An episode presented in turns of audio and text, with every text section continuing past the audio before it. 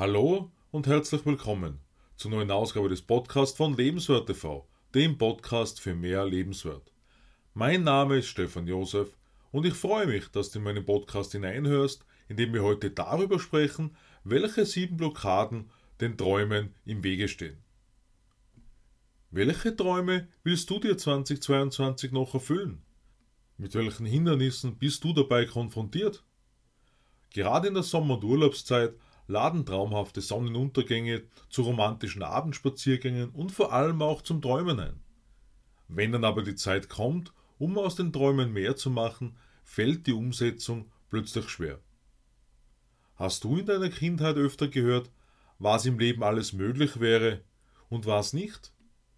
Hast du das Gefühl, dass du in deinem Leben mehr verdienst? An dieser Stelle ließe sich nur einfach sagen, frage danach. Allerdings ist genau das der entscheidende Punkt, da das Fragen aus verschiedensten Gründen gehemmt wird, wodurch in weiterer Folge wichtige Antworten ausbleiben. Über die sieben Blockaden, die eine Hemmschwelle sind, um einfach zu fragen, darüber schreiben Mark Victor und Crystal Dwyer Hansen in Ask The Bridge from Your Dreams to Your Destiny. Und darauf gehen wir heute näher ein. Diese sieben Blockaden drehen sich genau genommen um das Fragen überhaupt.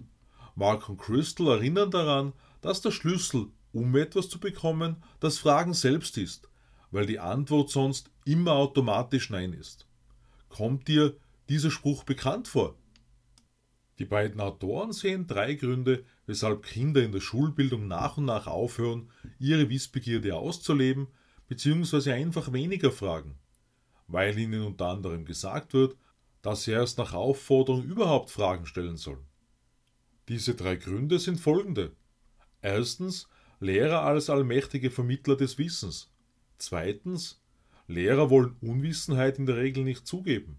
Und drittens, Lehrer haben kaum Zeit, um von ihrem Skript, Lehrplan abzuweichen.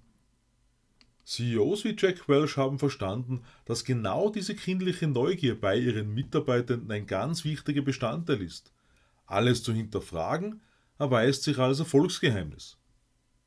Gehen wir nun in einem Überblick auf diese sieben Blockaden, die alle durch eine Geschichte dargestellt werden, ein. Die erste Blockade beschäftigt sich mit der eigenen Wertigkeit und der Unsicherheit.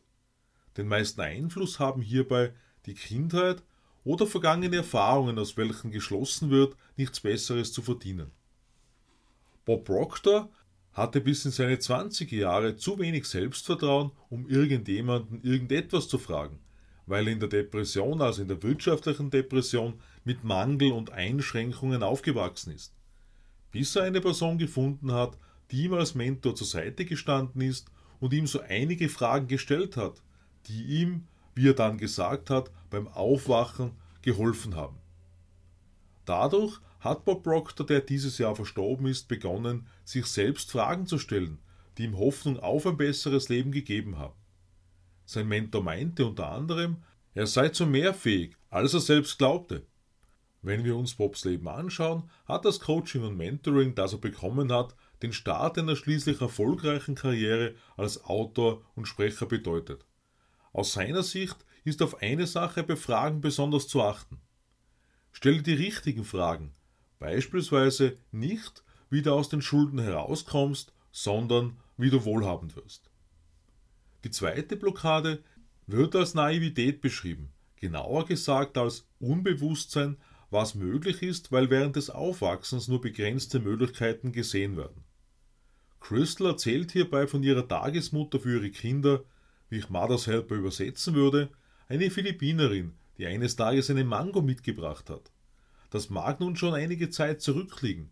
Sie hat aber selbst als erwachsene Frau, die in Idaho aufgewachsen ist, nicht die Möglichkeit in Betracht gezogen, dass eine Mango so einfach erhältlich wäre. Mit dieser Erzählung möchte Crystal dazu ermutigen, Traditionen und Überzeugungen zu hinterfragen. Wie sie meint, führt der Prozess des Fragens zum Wachsen und Lernen, wodurch das Leben um einiges angenehmer wird. Bei der dritten Blockade begegnen uns Zweifel, nicht sicher zu sein, wie zu fragen, mit dem Hintergrund, dass in der Kindheit keine Ermutigung dazu stattgefunden hat. Hierzu erzählt Crystal von einer Freundin, Janet, die einerseits eifersüchtig auf das Verhältnis von Crystal zu ihrem Vater war, andererseits aus Angst vor Zurückweisung ihren eigenen Vater nichts gefragt hat. Ihre Freundin hatte das Gefühl, immer die falschen Fragen zu stellen. Janet hatte erst in ihren 30ern herausgefunden, dass ihr Vater im Zweiten Weltkrieg abgeschossen wurde, und über die Jahre und Jahrzehnte entwickelte sich ein wertschätzendes Verhältnis zwischen den beiden. Wie ich finde, können wir an dieser Geschichte erkennen, dass Traumata einen enormen Einfluss auf das Verhalten von Menschen haben können, sich hinter einer vermuteten Nichtliebe mehr verstecken kann. Dennoch nachvollziehbar, dass Zurückweisung persönlich genommen wird, wiederum hinterfragen ein besseres Verständnis bringt. Die vierte Blockade beleuchtet Ausreden, genauer gesagt dickköpfig oder stolz zu sein, um die Hand auszustrecken und um Hilfe zu fragen. Marks ältester Bruder Bailey hatte seine verstorbene Frau sozusagen immer als Guide mit dabei, um sich beispielsweise am Flughafen zurechtzufinden.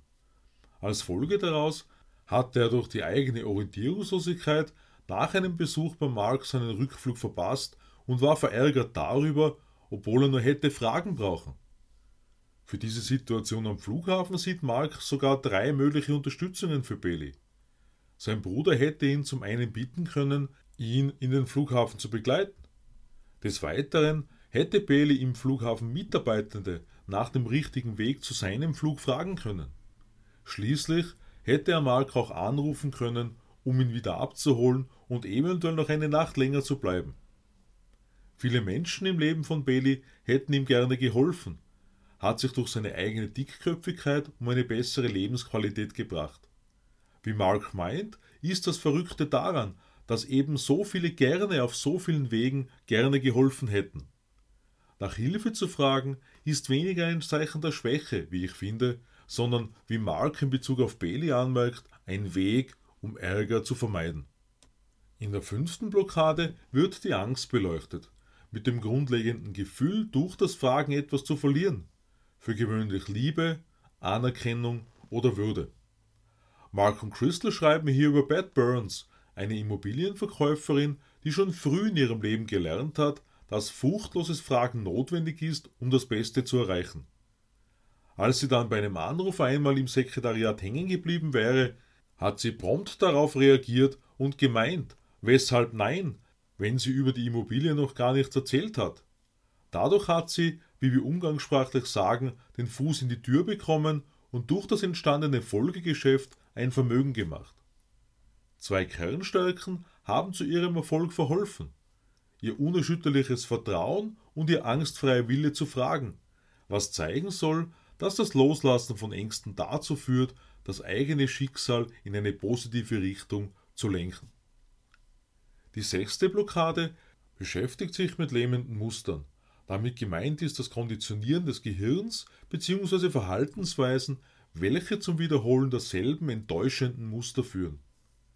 Ein zentraler Punkt ist die Sichtweise über die Außenwelt aus einer Blindheit heraus, welche die Ursache ist, dass die Außenwelt für alles verantwortlich gemacht wird.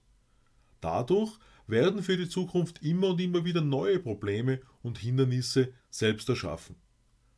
Jonathan Westley erzählt über seinen Onkel Dean, der einige Jahre, nachdem er Vater von Jonathans Cousin Chase wurde, eine Scheidung durchgemacht hat und dadurch verbittert geworden ist.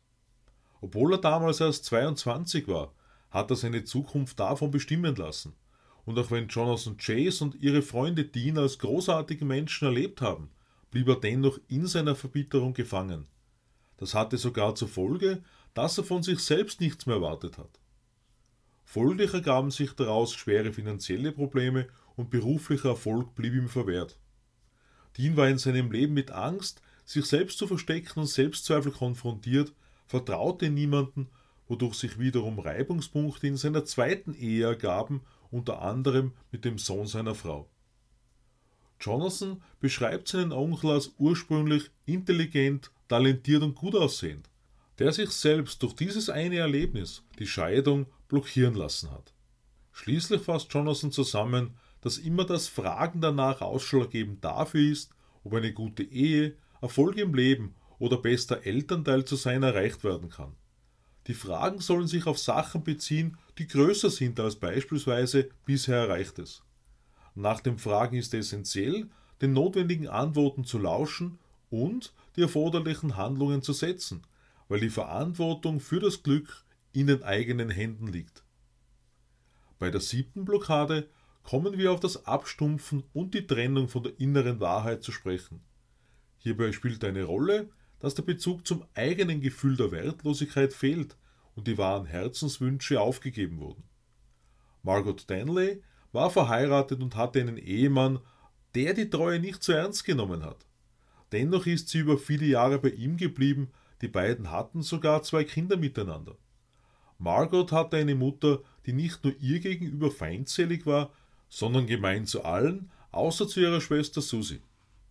Ihre Kindheit hat schließlich dazu geführt, dass sie einfach eine glückliche Ehe führen und eine liebe Ehefrau sein wollte, wodurch sie den Blick für die Realität verloren hat. Wie sie ihre jüngeren Schwestern unterstützt hat, so wollte sie eine nette, glückliche und helfende Person sein, wobei die gesunden Grenzen dabei verloren gegangen sind. Wie Margot meint, hat ihre Mutter massiv dazu beigetragen, dass ihr Vater bereits mit 57 gestorben ist. Dadurch hat sie daran festgehalten, ihr Leben zu ändern und sich von ihrem Ehemann nicht mehr auf der Nase herumtanzen zu lassen. Das Loslassen dieser doch gewohnten Situation in welcher sie durch das Ignorieren ein herziger und rücksichtsvoller Mensch war, hat sich komisch angefühlt. Vielleicht hat aber gerade das dazu geführt, dass sie von ihrer Mutter kurz vor dem Tod noch die Anerkennung als die Beste der Bande bekommen hat. Das Fragen steht bei Margots Geschichte dafür, in sich zu gehen und die eigene Wahrheit wiederzufinden, die eigenen Bedürfnisse in den Mittelpunkt zu stellen und gesunde Grenzen zu setzen, diese klar zu kommunizieren. Jedenfalls hat sich die Beziehung zu ihrer Mutter verbessert. Margot hat sich selbst Wertigkeit für ihr eigenes Leben gegeben. Im heutigen Beitrag haben wir die Bedeutung des Fragens aus verschiedenen Blickwinkeln beleuchtet und gesehen, dass Fragen unter anderem sehr viel mit dem eigenen Wert und mit dem Erkennen der Chancen im Leben zu tun hat. Kommende Woche werfen wir einen genaueren Blick darauf, wie das Fragen Einfluss auf das Schicksal ausübt. Ich freue mich auf den Abo meines Podcasts und lade dich ein, am Sonntag in mein neues Video auf Lebenswert TV hineinzuschauen. Ich wünsche dir eine neugierige Zeit. Alles Liebe, Stefan Josef.